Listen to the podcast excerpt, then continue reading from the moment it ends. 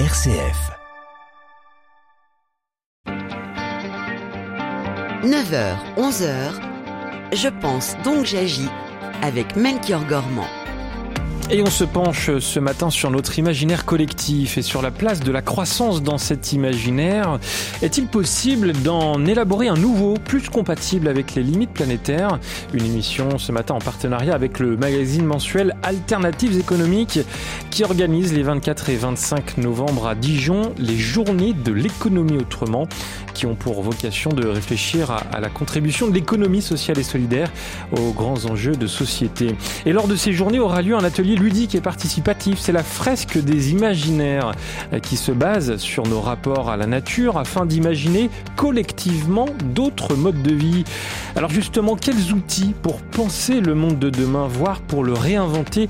C'est ce que nous verrons dans la seconde partie de Je pense donc j'agis à 10h. Soyez les bienvenus en direct avec vos témoignages. À votre avis, faut-il effectivement sortir de l'imaginaire de la croissance? Et si oui, pourquoi? Et surtout comment? Et qu'est-ce qui rend cet imaginaire incompatible?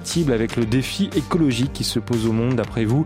Et si au contraire vous pensez que la croissance doit continuer d'être au cœur de notre monde parce qu'elle est vertueuse, venez aussi nous le dire au 04 72 38 20 23 par mail à direct.rcf.fr ou dans le groupe Facebook Je pense donc j'agis.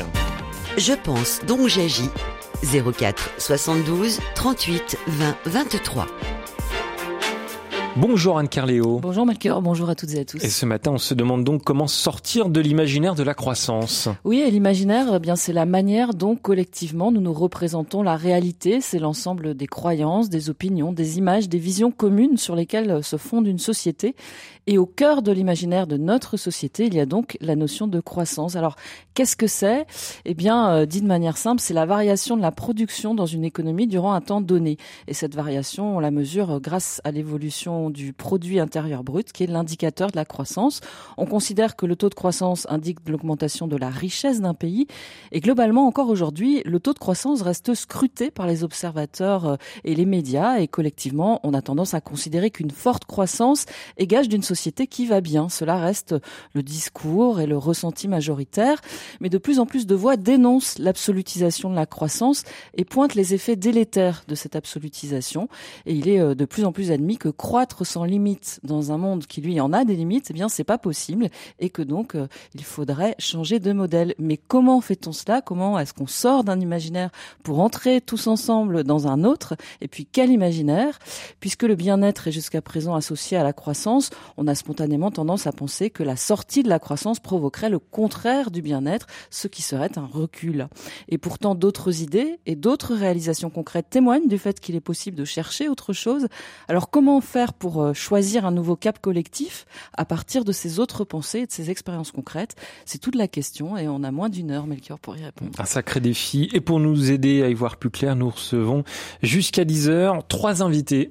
Oui, je salue d'abord euh, Wojtek Kalinowski. Bonjour. Bonjour. Vous êtes euh, économiste et sociologue, co-directeur de l'Institut Veblen, qui est un think tank dédié aux politiques publiques et aux innovations sociales de la transition écologique. Et vous êtes l'un des auteurs d'un ouvrage paru en 2022 qui a pour titre 2023, c'est demain, un programme de transformation sociale écologique. Avec nous aussi Timothée Duverger, bonjour. Bonjour. Vous êtes euh, docteur en histoire, auteur d'une thèse en histoire contemporaine sur l'émergence de l'économie sociale et solidaire en France et en Europe, chargé de mission à l'économie sociale et solidaire et au développement durable à Sciences Po Bordeaux. Vous êtes l'auteur de plusieurs ouvrages sur l'économie sociale et solidaire, le revenu de base, la décroissance, et vous êtes avec nous euh, en duplex depuis euh, Bordeaux. On salue d'ailleurs nos confrères de RCF Bordeaux qui assurent ce duplex. Et je salue enfin Nairina Pétian. Bonjour. Bonjour. Vous êtes euh, journaliste à Alternatives économiques, donc notre partenaire, on l'a dit, pour cette émission. Alors pour commencer, je voudrais que vous nous disiez peut-être quelques mots de l'événement qui nous donne l'occasion de faire cette émission, les, JEA, les Journées de l'économie autrement. C'est la huitième édition, euh, les 24 et 25 novembre à Dijon. Qu'est-ce que c'est que ces journées, en fait, en quelques mots? Alors, les journées de l'économie autrement organisées par Alternative économique, c'est 40 euh, plénières, tables rondes, ateliers, euh, avec beaucoup d'invités euh, qui sont des, chercheurs, des experts, mais aussi des, des acteurs de la société civile, 150 intervenants qui viennent réfléchir ensemble à ce que pourrait être l'économie autrement sur, sur qui viennent réfléchir à des thèmes euh, divers et variés euh, dans trois lieux, dont un très beau lieu qui est le, Palais des Ducs. Euh, voilà, tout, tout, tout ça se, se déroule à, à, à, Dijon et je voudrais déjà signaler l'un des l'une des l'une des tables rondes qui est une discussion avec Dominique Méda et qui s'intitule Qu'est-ce qu'un monde post-croissance? et qui devrait intéresser nos, éditeurs intéressés par ce thème. Euh, cet atelier a lieu le vendredi 24 novembre à 14h30 au Palais des Ducs. Euh, justement, si euh, à la fin de cette émission, des auditeurs, des auditrices ont envie de poursuivre la réflexion et de participer au JEA, comment on fait pour s'inscrire? Euh, c'est sur le c'est sur le site des Journées de l'économie autrement. Euh, euh, donc l'inscription est, est, est, conseillée parce que c'est un événement qui attire beaucoup de monde. Et il y a, il y a beaucoup d'affluence. Merci à tous les trois de nous accompagner dans cette première partie de Je pense donc j'agis. Et comme il est de tradition dans, dans l'émission, on va commencer par la chronique Tout est lié. Et ce matin, nous accueillons Stécie Algrin. Bonjour Stécie. Bonjour. Alors quand on vous dit euh, imaginaire de la croissance, vous répondez enfance et rêve. Oui. Une petite fille dans son lit une place. De grands yeux bleus, chevelure dorée. Aucun doute, c'est bien moi. Je reconnais la tapisserie et ses petites poupées aux joues rosées, la lumière orangée et les étoiles qui s'allument dans la nuit collée au plafond. Minuscule corps entouré par quelques dizaines d'animaux en peluche, l'heure du coucher est arrivée. Sur de mon cou, sourire espiègle, je demande une dernière histoire. Mais si, tu sais, celle du livre offert par papy avant même ma naissance. Dans ces histoires, les adultes n'existent pas. D'ailleurs, pas plus que les tours de la défense ou les impôts, mais pas sûr que cette petite fille du début des années 2000 n'ait encore appris leur existence. Promis, je lui dirai plus tard. Oui, si je ferme les yeux, je jurerai avoir encore huit ans et entendre la voix grave de mon père me souhaitant de faire de beaux rêves. Un baiser sur mon front, des paupières qui se ferment. Mais le réveil, le réveil est brutal, cette ère est révolue. Et cette époque vous manque? Vouloir redevenir enfant, insouciance et légèreté, créativité sans borne, fascinant de se remémorer un temps où la noirceur de la nuit a tantôt pu être le théâtre de mes plus grandes terreurs et de mes plus belles aventures. Suspendu au-dessus de ma commode, le miroir ne me parlait plus de moi.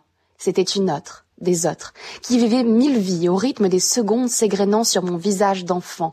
Je voulais être eux, partir à l'aventure, grandir, voir la croissance transformer ma silhouette enfantine en un corps de grand, libre de voir le monde, libre de ne plus dormir. De mes souhaits, tous exaucés, ne reste de la liberté que des carnets griffonnés, des images découpées et de belles citations. Oui, je suis bien libre de ne plus voir le monde que par les rêves des autres, mes jours et mes nuits pris en otage.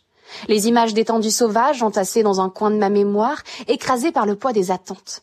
Soumises par des rêves de papier mâché, portes étendardes et marchands de sable. On souffle dans mes yeux. Je cède encore un peu. Pourtant, je ne rêve plus. J'ai vingt-six ans, soixante autres à venir, mais je ne rêve plus. Calme et tristement silencieuse, mes nuits ne sont plus habitées de mondes et de couleurs. Malgré les réverbères, l'obscurité règne. Et l'appel à explorer des heures tardives s'est lentement tué. Bâillonnés par les serviteurs de la croissance, les rêves n'étaient-ils pas censés être le carburant des plumes et des inventeurs de notre monde? Toujours plus, toujours plus. Ce ne sont pourtant que les appétits et les voitures qui ont grandi. De nos utopies et de nos grands projets, ne reste qu'un prêt à la consommation. Un SUV dans l'allée, des placards qui débordent. Mais c'est l'heure du grand ménage. Réveillez les monstres qui somnolent sous les lits. Dites aux poètes, aux conteurs et aux parents de relancer la machine à écrire. Une nouvelle ère commence et nous arrivons pour libérer le royaume des nuits.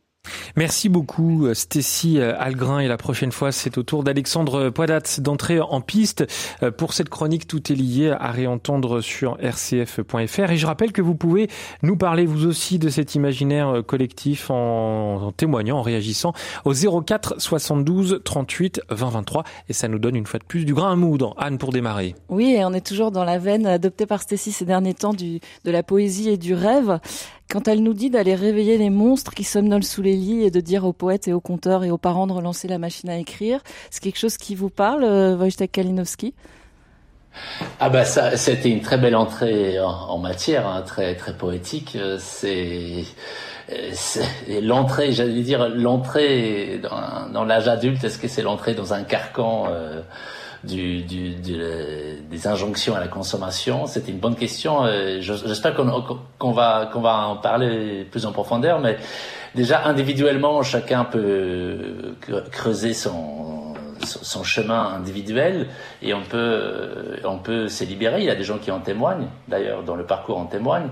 Mais, la vraie question pour nous aujourd'hui, c'est collectivement comment faire? Et c'est vrai que le, le carcan euh, culturel euh, qui représente la, la, croissance pèse lourd sur sur notre société parce que tout est un peu calibré dans, dans notre société pour pour aller dans ce sens-là, pour reproduire le système euh, qui n'est pas finalement très très ancien historiquement parlant, mais aujourd'hui il, il, il, semble pérenne, il semble comme si s'il a toujours été là, il, il, est frappé un peu du coin de, de l'évidence. Donc c'est très difficile en réalité de, de de, de, de l'entrouvrir, de montrer d'autres possibles. Il, il, y a évidemment beaucoup d'économistes qui s'y sont euh, tentés, mais, mais qui, ont, qui l'ont essayé. Euh, mais globalement, on dirait que l'objectif des croissances, c'est presque plus important, plus néfaste pour moi que la croissance elle-même, puisque la croissance, de toute façon, elle est bien plus faible que dans les années 70, où, où nous avons connu un, une, une, première vague de débats sur les limites de la croissance. À l'époque, euh, la croissance était beaucoup plus élevée euh, qu'aujourd'hui. Aujourd'hui, elle est, elle, est, elle est plutôt faible. Mais justement, le problème, c'est que euh, elle est faible et que tous les, tout, l'objectif des politiques publiques est souvent rêvé sur sur le, comment ranimer euh, la croissance. Donc, je pense qu'il faut il faut il faut commencer par là. Est-ce qu'on peut ranimer autre chose que la croissance dans, dans notre société? Ce qu'on ce qu'on va essayer de se demander dans cette émission, Nairi Naapétion, vous, est-ce qu'il y a des choses qui ont particulièrement accroché votre oreille dans, dans cette chronique? Euh, oui, c'est l'idée de, euh, de, de l'imaginaire qui euh, peut petit à petit, au fur et à mesure qu'on devient adulte, et de plus en plus euh, influencé par la, la, la, société consumériste. Alors je pense qu'on en reparlera, mais la, la, publicité notamment joue un rôle très important dans, dans, ce formatage des imaginaires. Timothée Duverger, pour vous, euh, commencer cette émission par, euh, enfin, en parlant de rêve, de poésie, est-ce que ça a du sens? Oui, d'une certaine façon, ça me fait penser aussi à Edgar Morin qui, euh, qui, qui, évoque le fait qu'il faut passer de la prose à la, à la poésie. Hein, c'est un petit peu de ça dont il s'agit, c'est-à-dire de quitter au fond un imaginaire hyper rationalisateur hein, qui, est, qui est attaché à la croissance, mais qui au final se retrouve totalement en déprise avec, euh, avec le réel, puisque euh, on est en train de dépasser toutes les limites planétaires, et donc pour cela, réactiver euh, des formes poétiques, effectivement, d'un autre rapport à la vie. Alors, euh, vous qui êtes historien, justement, est-ce que vous pouvez, à, grands traits, euh, faudrait des heures, hein, mais nous rappeler euh, quelle est l'histoire de la croissance et puis ce qu'elle a permis aussi peut-être historiquement et pourquoi on, l'a trouvée positive et qu'on continue de la trouver positive peut-être à cause du poids de cette histoire-là? Alors, la, la, la, croissance, en fait, ça, ça, renvoie à deux choses. Hein. Il y a le, le disons le, le, phénomène de développement économique, hein, et, et qui, qui, est attaché notamment à, à l'industrialisation euh, au début du, du 19e siècle, en particulier en Grande-Bretagne, hein, parce que c'était quand même très euh, très situé avant de se diffuser euh, dans un ensemble d'autres d'autres pays.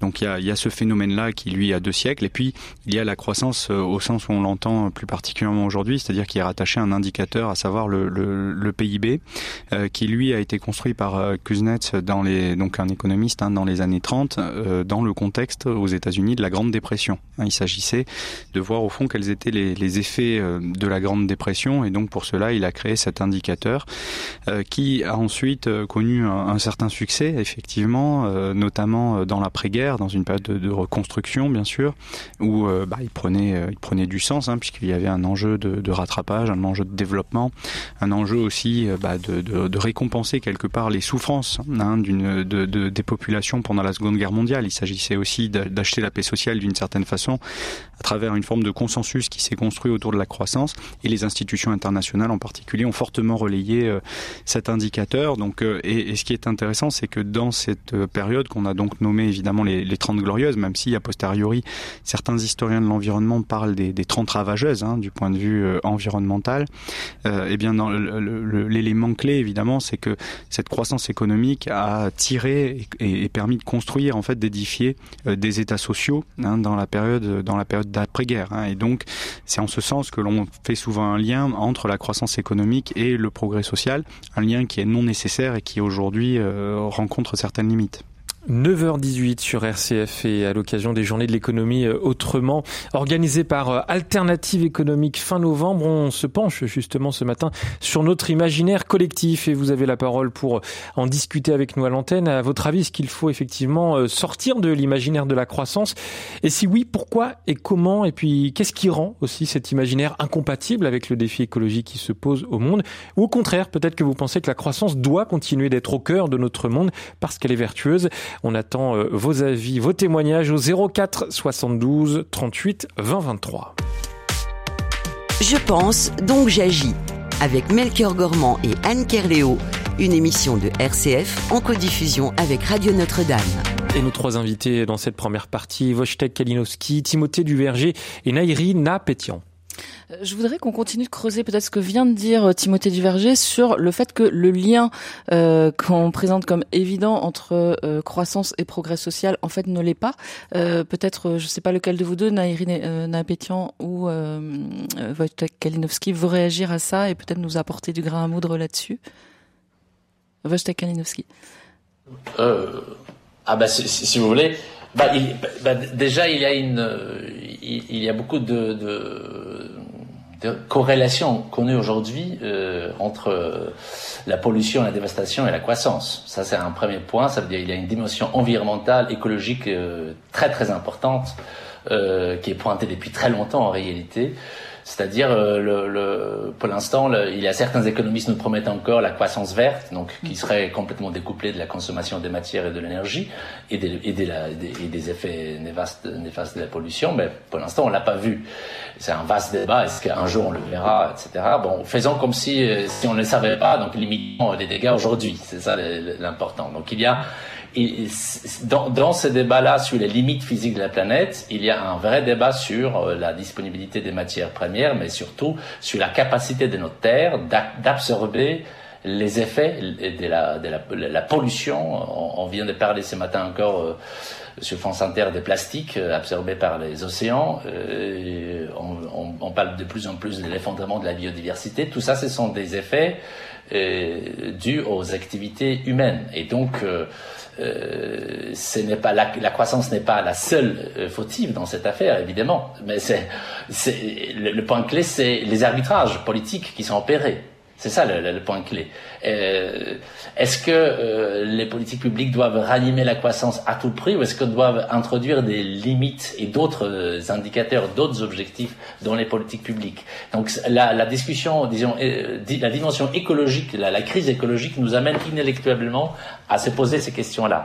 Mais j'ajouterais peut-être un, deuxième point qui, qui n'est pas souvent assez évoqué. Alors nous avons pu traduire il y a quelques années un livre remarquable de Fred Hirsch qui s'appelait, enfin le titre français s'appelait Les limites sociales à la croissance. C'est un livre qui est paru dans les années 70 et où Hirsch pointait très clairement une autre dimension. Il était alors il vivait, il vivait vraiment dans directement dans les sillages directs de, de, la société de consommation des masses.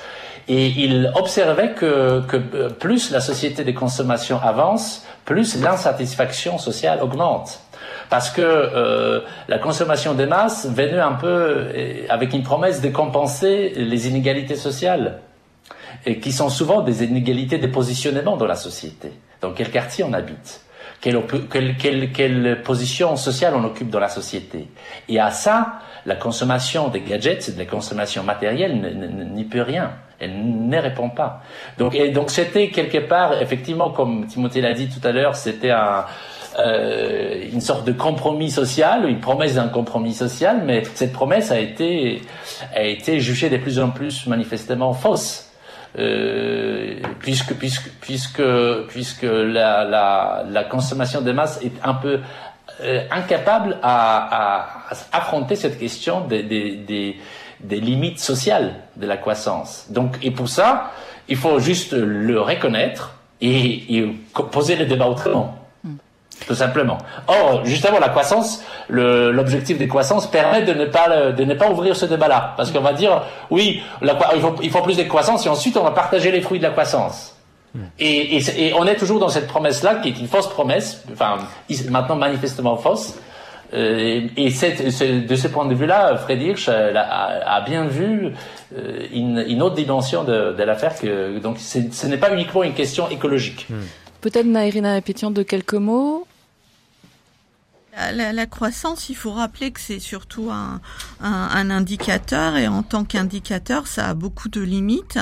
Euh, des activités nuisibles et, polluantes génèrent de la croissance.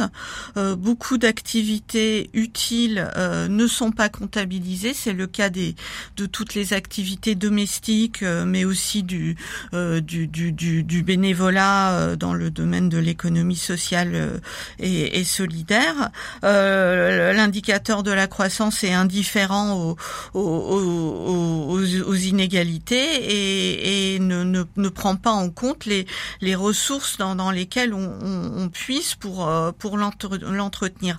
En même temps, ce n'est pas si facile de rompre avec la, euh, la, croissance. Le, mot de, décroissance fait peur. On associe ça à l'idée de la décroissance de, l'emploi. Il y a le spectre du chômage qui qui, qui, sur ce sur ce, cette, ce concept de, de, de décroissance. Et puis euh, euh, la, transition écologique euh, elle-même demande des investissements que, que, que qui, ont besoin de la, croissance pour pour l'instant pour, pour pour être générés. Donc donc je suis tout à fait d'accord que qu'il faut remettre en cause le, le, le modèle de la croissance telle qu'on le connaît actuellement à cause de ces de ces limites euh, écologiques et sociales aussi, puisque euh, euh, le, le, le, niveau de pauvreté reste stable en France et dans, et, dans, les pays riches.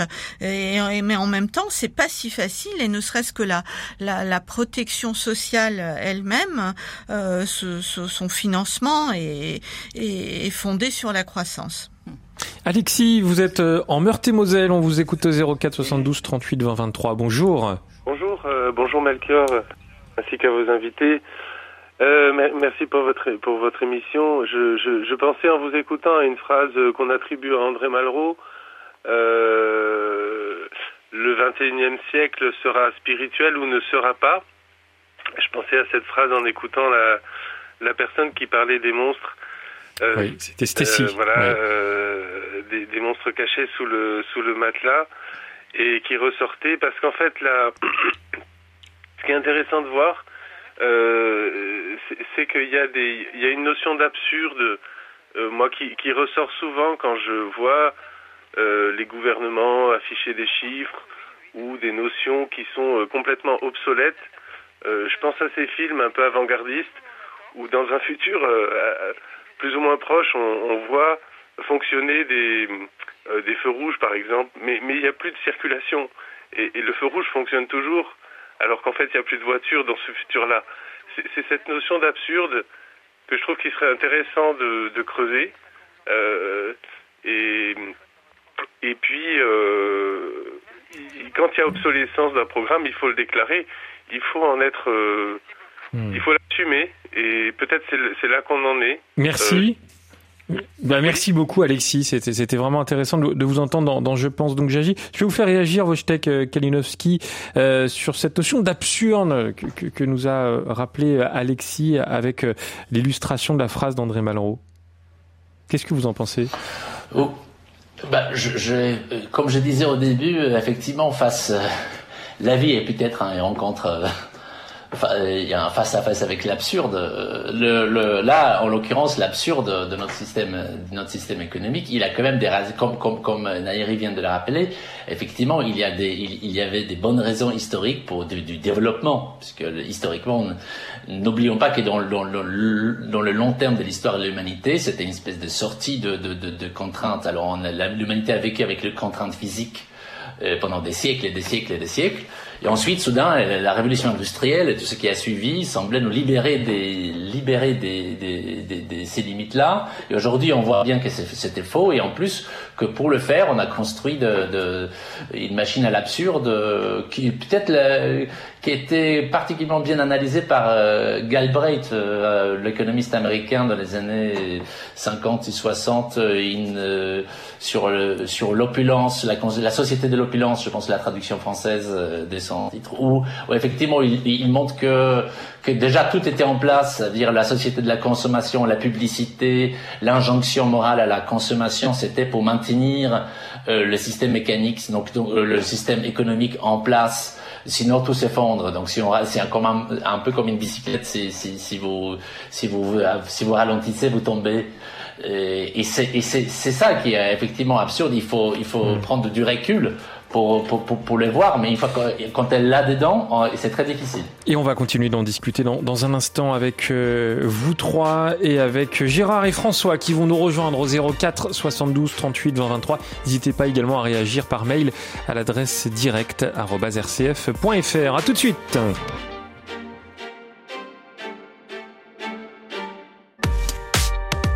Je pense, donc j'agis. Avec Melchior Gormand et Anne Kerléo une émission de RCF en codiffusion avec Radio Notre-Dame. Et une émission en partenariat ce matin avec le magazine mensuel Alternatives économiques qui organise les 24 et 25 novembre à Dijon les journées de l'économie autrement. On parle de cet imaginaire collectif jusqu'à 10h. En attendant, voici Zazie. Eh oh, c'est pas bientôt fini tout ce boucan, ce vacarme, y'en a qui dorment la nuit. Pas moi, pas moyen d'arrêter les rêves partis dans mon crâne ni le marteau piqueur dans mon cœur. J'ai pas fermé l'œil de la nuit, c'est pas l'envie qui manque, c'est le manque qui s'impose. Pas ma dose, plus de concert, pareil qu'on sert plus à rien. V'là l'insomnie qui revient. Et eh ben tant pis, youpi, que danse mes nuits blanches et mes idées noires. Et si l'espoir brille par son absence, shine. J'ai feel so maybe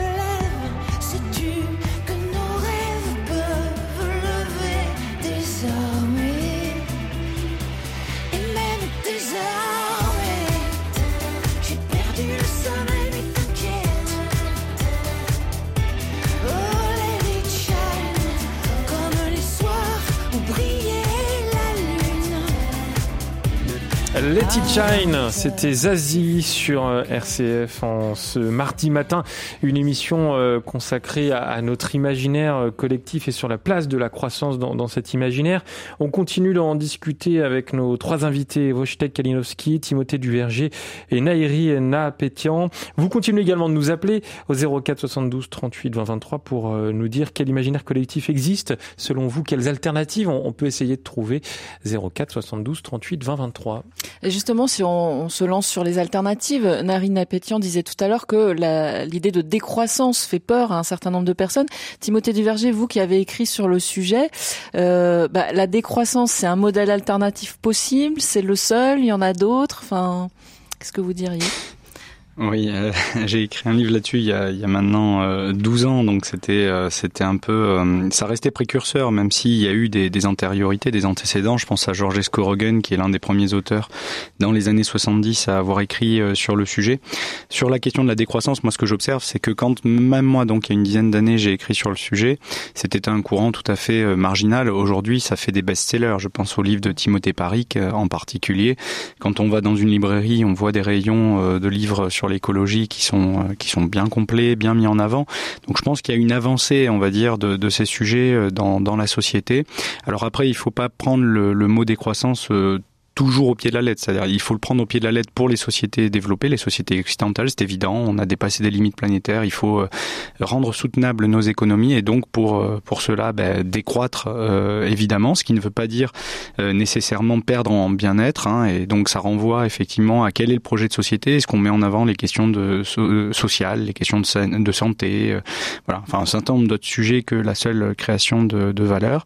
Donc ça, c'est un premier niveau. Et évidemment, la décroissance ne concerne pas les pays du Sud qui, eux, ont besoin de croître, de la même façon qu'elle ne concerne pas euh, les populations les plus pauvres, dont euh, les revenus doivent bien entendu croître également. Ça renvoie, et pour conclure là-dessus, à ce que disait euh, Nairi, c'est-à-dire que les syndicalistes, notamment, avaient repéré, bien évidemment, que si on fermait, on arrêtait un certain nombre d'activités, eh bien, on pouvait générer du chômage. Donc l'enjeu, effectivement, c'est peut-être, et c'est en ce sens, j'aimerais ouvrir la piste, c'est pas seulement la, la décroissance, c'est un aspect de méthode, j'ai envie de dire, mais ce serait de penser une véritable transition juste, c'est-à-dire une transition qui euh, prennent en, compte euh, les dimensions sociales et notamment euh, les questions d'emploi. Il y a un très bon manuel qui est paru là-dessus chez la découverte avec Éloi Laurent en, début d'année, un manuel des transitions justes. Je pense que là il y a une, voie à investiguer parce que s'il n'y a pas de justice, il n'y aura pas de transition.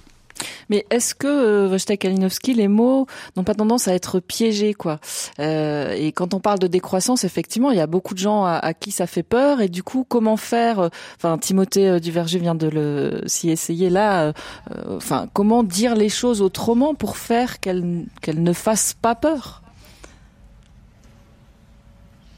Bah, c'est que j'ai suggéré au, début, c'est-à-dire on peut aussi on peut parler des objectifs tout simplement des, objectifs économiques et politiques qu'on poursuit, c'est-à-dire euh, en, remettant l'objectif des croissances à sa place. On a donc c'est le débat sur euh, quels indicateurs, quelle, quelle cohérence des indicateurs. C'est et c'est sans doute aussi une question de, de pour ne pas faire. Il faut, il faut effectivement assumer certaines choses. Ce qui on a déjà parlé du, du, du Sud et du, besoin de, de, du développement dans le Sud, mais même même chez nous, je dirais qu'on a besoin d'investissements massifs dans la transition euh, écologique et que ces, ces investissements, ils vont produire de la, de la croissance. Donc il ne faut pas faire comme si c'était, enfin si ça n'existait pas. Il faut l'assumer. En revanche euh, le vrai débat, je pense, et là où on pourrait mener politiquement et aussi socialement ce débat-là, c'est ces investissements dont on a besoin cruellement, rapidement, euh, doivent sans doute servir en grande partie à limiter les besoins des croissances futures. Par exemple, euh, il, euh, faudrait d'autres objectifs de, de, durabilité des produits pour ralentir le cycle de, renouveau à tous les, de, de tous les biens de, consommation. Euh, il faudrait, quand vous euh, euh, si vous investissez bien dans le dans le dans les transports euh, en commun, dans le rapport modal, vous allez ralentir, le, réduire le, poids dans les PIB français de, l'industrie automobile, etc., etc. Si vous isolez bien votre maison, vous réduisez les besoins de, de la production de l'énergie dans l'avenir.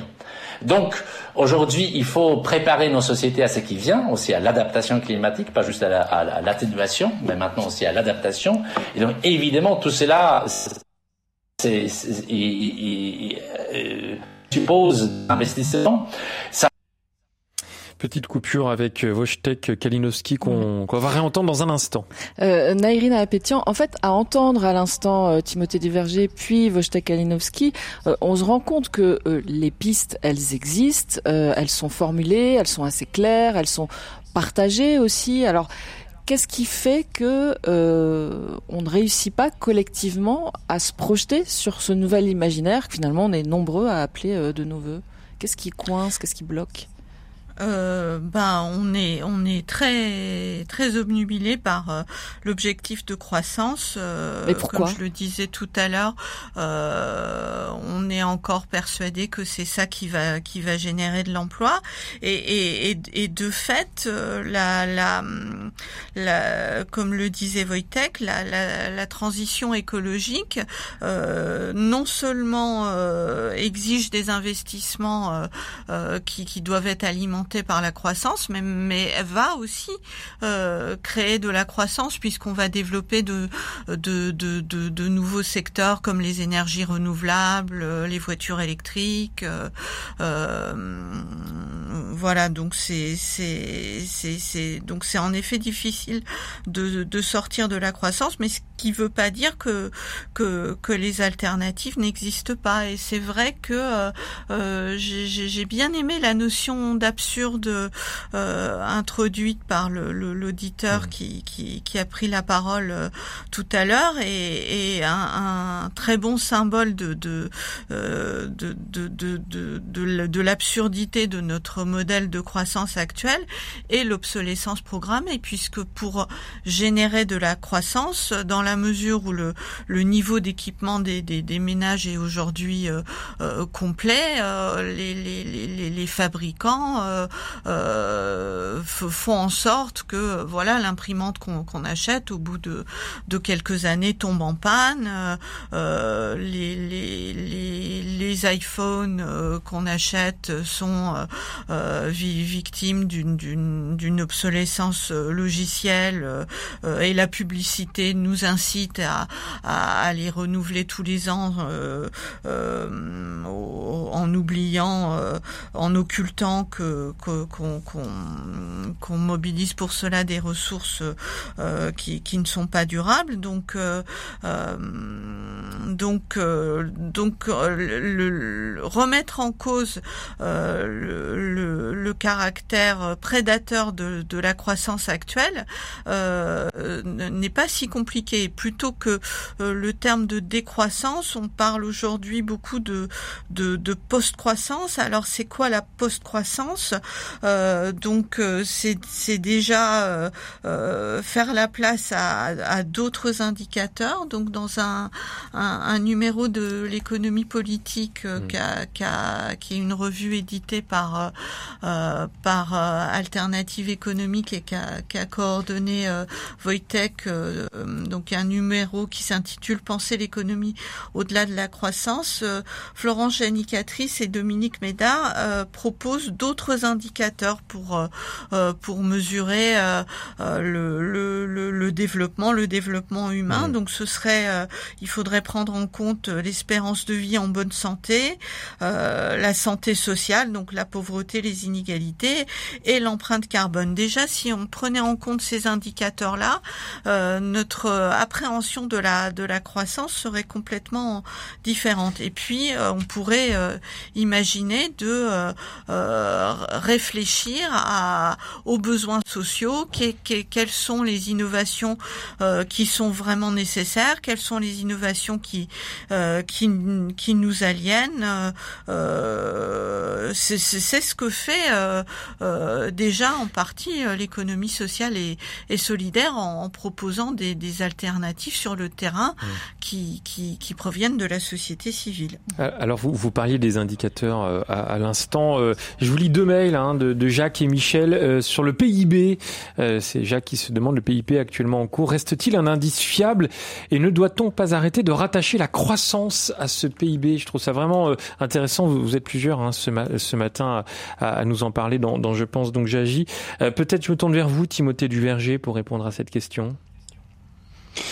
Oui, c'est certain. C'est-à-dire qu'il y a, y a sans doute un enjeu. Alors, le débat, si vous voulez, il se situe à deux niveaux. C'est-à-dire, euh, on a besoin d'indicateurs pour pouvoir euh, bah, orienter, enfin, ou en tout cas établir un débat démocratique. C'est-à-dire qu'il faut pouvoir débattre sur des bases, au fond, qui, sont, qui soient partagées. Et les indicateurs euh, peuvent servir à ça. Évidemment, ils ne sont pas une fin en soi, mais ce sont des outils qui nous permettent de, de débattre. Alors, concernant le, le, PIB, il y a en gros deux stratégies, si vous voulez. Soit vous dites, bah, on, on multiplie le nombre d'indicateurs avec cette difficulté que si on a plusieurs indicateurs, ça devient compliqué euh, de, débattre, y compris parce qu'il faut les hiérarchiser, ça complexifie le débat. Mais euh, certains disent finalement un indicateur synthétique n'est pas possible, donc il faudrait euh, il faudrait avoir plusieurs indicateurs. C'est un petit peu la, stratégie qu'évoquait Nairi.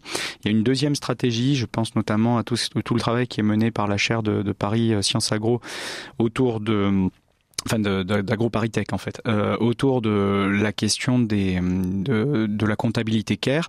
Euh, donc la comptabilité care, si vous voulez, c'est l'idée de prendre en compte notamment euh, toutes les dimensions écologiques euh, dans dans le calcul au fond de la croissance. Donc ils disent eux qu'on peut effectivement réformer le PIB pour prendre en compte dans cet indicateur un certain nombre d'autres dimensions, notamment écologiques et sociales. Voilà, c'est-à-dire qu'on pourrait dans un seul et même indicateur quelque part euh, tout mettre en place. Hein. Il y a une thèse notamment qui a été publiée il y a peu sur le sur le sujet. Donc effectivement, la, la, en tout cas il y a une question clé, c'est un indicateur, c'est un instrument qui n'est pas neutre. Voilà, donc qui est générateur, qui est porté par un certain nombre de valeurs, de normes, et donc il faut se questionner sur les valeurs et les normes qui le sous-tendent, et à partir de là, ben, modifier nos indicateurs en fonction des objectifs qui sont poursuivis par notre société. C'est ça le, sujet de fond, euh, enfin voilà, qu'il s'agit de soulever aujourd'hui. Alors, euh, Naïrine Apétion évoquait les alternatives venant de la société civile via l'économie sociale et solidaire notamment, mais euh, vous évoquiez aussi, euh, enfin vous disiez que on identifiait qu'il y avait deux leviers assez faciles, qui étaient de lutter contre l'obsolescence programmée et aussi contre la place centrale de la publicité. Mais en fait, j'ai envie de vous demander aux uns et aux autres, c'est le rôle de qui de faire ça? Parce que vous parlez des alternatives qui viennent du terrain, mais enfin, est-ce que c'est pas le rôle de la puissance public et de la décision collective euh, ancrée dans, des choix de société euh, auxquels on a à tous être associés de manière démocratique, euh, Wojtek Kalinowski. Oui, absolument. Bah, vous avez répondu à la question. après, l'échelle n'est pas forcément celle de, la France. Souvent, les questions sont discutées et décidées déjà à l'échelle européenne. Donc, euh, mais la puissance publique euh, doit absolument euh, intervenir pour encadrer la publicité, pour aller plus loin dans les objectifs de durabilité des produits. Alors, la France a fait, enfin, l'Europe et la France ont fait les premiers pas dans ce sens, mais c'est très insuffisant. Donc il y a effectivement il, y a, il faut des, des, des, des régulations dans, économiques pour euh, justement pour pour introduire d'autres indicateurs dans l'appareil au sens profond du terme, c'est-à-dire euh, en, en, imposant des critères de durabilité, vous allez tout de suite faire un arbitrage entre la croissance euh, qui est due au, au renouvellement du, du, du stock et, et la durabilité. Donc effectivement, ce sont des, souvent des règles techniques, des normes techniques qui, qui existent euh, en, en, petite partie, mais où on pourrait enfin techniquement c'est pas très compliqué de d'aller plus enfin de savoir comment aller plus loin mais mais les industriels vont toujours répondre que c'est si c'est là c'est impossible etc donc c'est c'est juste une question démocratique et, en même temps, on peut pas y échapper parce qu'en fond, euh, en fond, effectivement, l'aspect, disons, le plus néfaste du dogme de la croissance, à mes yeux, c'est justement c'est que c'est que c'est qu'il euh, c'est qu'il fait miroiter un progrès social qui, qui n'en est pas un. Et qui, qui, qui dit que c'est à travers la croissance qu'on va trouver une, une, société juste. Et comme ça le, le, les vraies questions éthiques du partage euh, on, on, peut le, le, le, remettre pour plus tard. Et c'est ça le ça il faut sortir de ces pièges là il faut vraiment poser ces questions là il faut plus arrêter de il faut il faut arrêter de dire que c'est en partageant les fruits de la croissance qu'on va construire une société juste. Nairina Pétion Oui, alors euh, Wojtek a, a, raison, et puis il y a, y, a, y a, quelques premiers pas euh, euh, que, qui, qui, ont été faits. Euh, alors notamment la, la, publicité est quand même euh, régulée en France, le, le, le greenwashing est, est, interdit, et puis la, la loi sur euh, l'économie circulaire de, de, de 2022 a, a introduit un, un indice de, de réparabilité des objets qui permet aux consommateurs, quand ils achètent euh, une machine à laver, euh, un aspirateur, euh, de voir si les, pièces pour réparer ce, ce, cet objet sont, disponibles ou pas, si voilà si l'objet est durable ou pas. Mais ce ne sont encore que des premiers pas. Il faudra aller beaucoup plus loin. Mais Timothée Duverger, on sent bien qu'il y a quand même un enjeu de, démocratie, quoi, de, je sais pas, peut-être de renouvellement de la démocratie. Enfin, comment on fait pour faire ce que Wojtek Kalinowski euh, indiquait comme affaire, en fait? Oui, euh, vaste, vaste sujet. Moi, je, euh, je, pense effectivement, en tout cas, que le, le, niveau national est pertinent, si vous voulez, pour mettre en place les, les grandes régulations et les, les, systèmes de redistribution qui sont nécessaires à la transition juste, hein, qu'on a plusieurs reprises euh, évoqué euh, ce matin. Euh, donc ça, le cadre national, il est tout à fait nécessaire. Ça suppose évidemment bah, d'avoir des orientations politiques qui concordent avec cela. Hein. Donc là, il y a des, il y a d'autres sujets derrière, on va dire.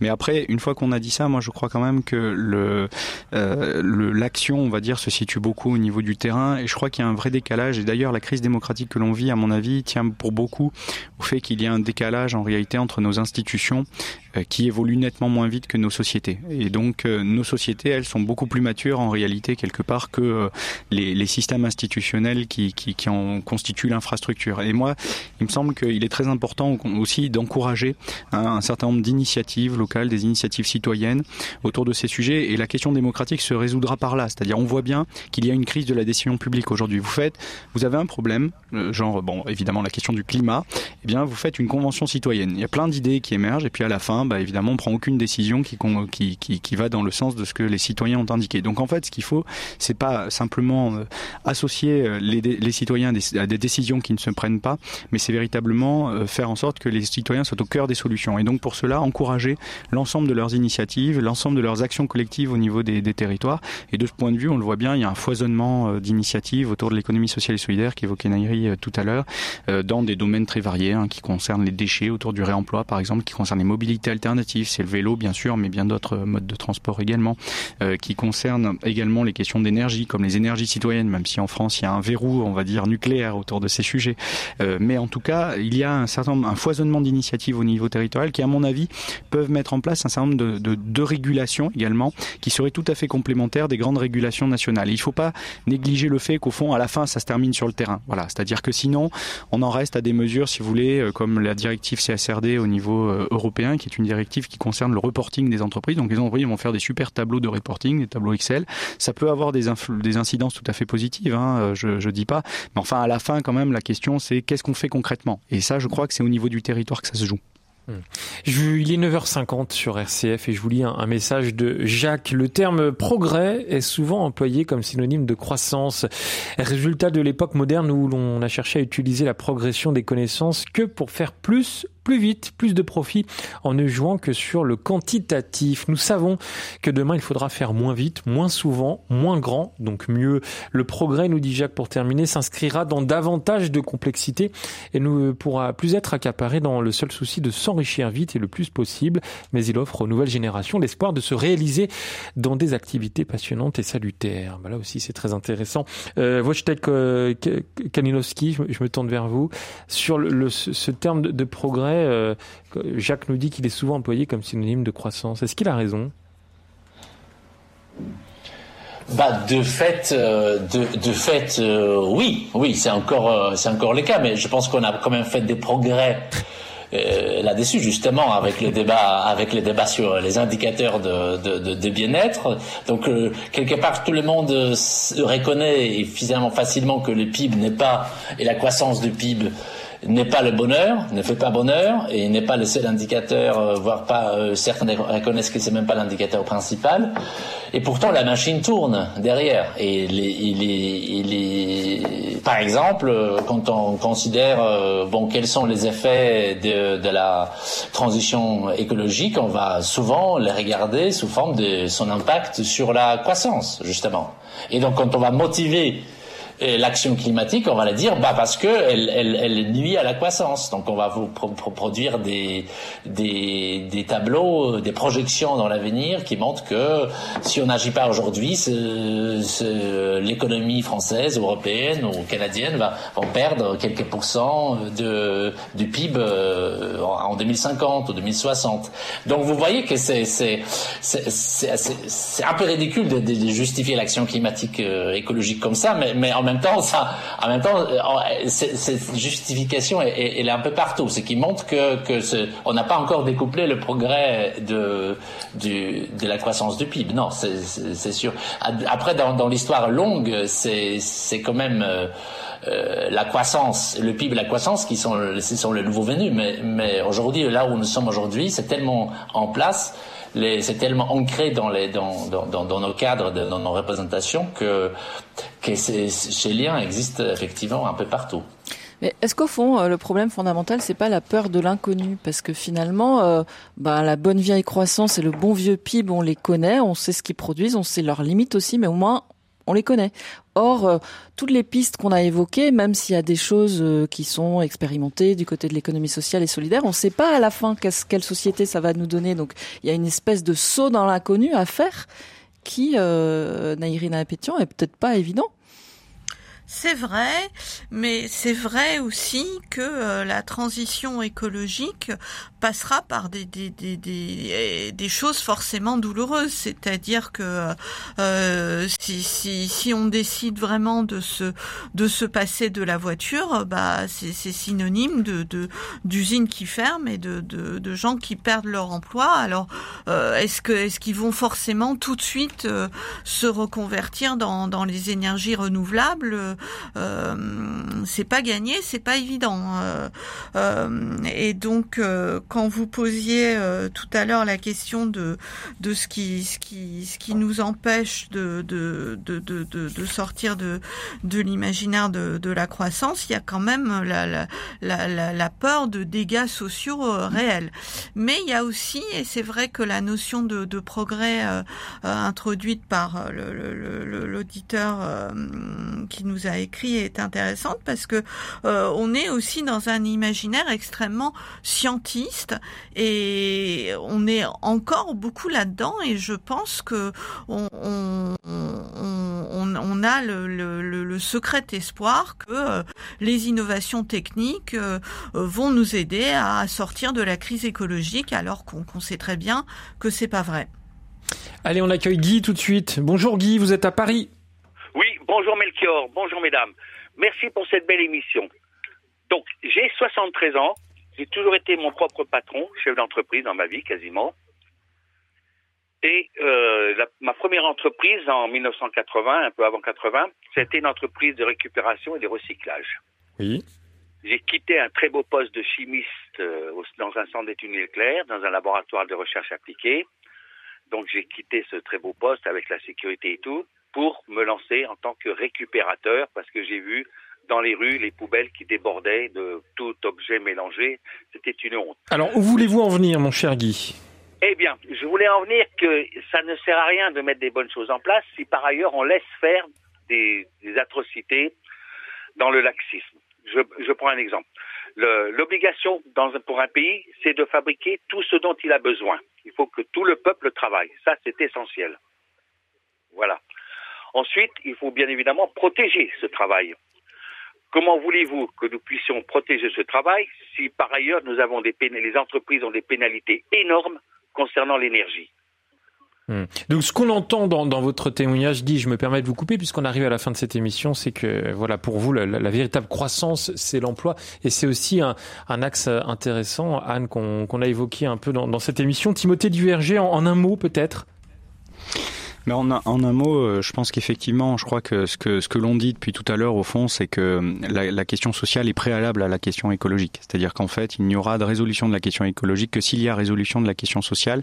Concernant l'emploi, il y a actuellement des propositions sur la table. J'en ai fait une hier avec la Fondation Jean Jaurès. On a sorti un rapport sur la garantie d'emploi euh, territorialisée au niveau européen. Donc là, on a typiquement une mesure. Il y a des choses qui sont expérimentées hein, au niveau des territoires. Je pense au territoire zéro chômeur de longue durée. Et je crois qu'avec une garantie d'emploi qui soit orientée vers des euh, activités qui concernent la transition écologique ou la transition sociale, eh bien on aurait de quoi effectivement alimenter une stratégie à la fois sociale et écologique.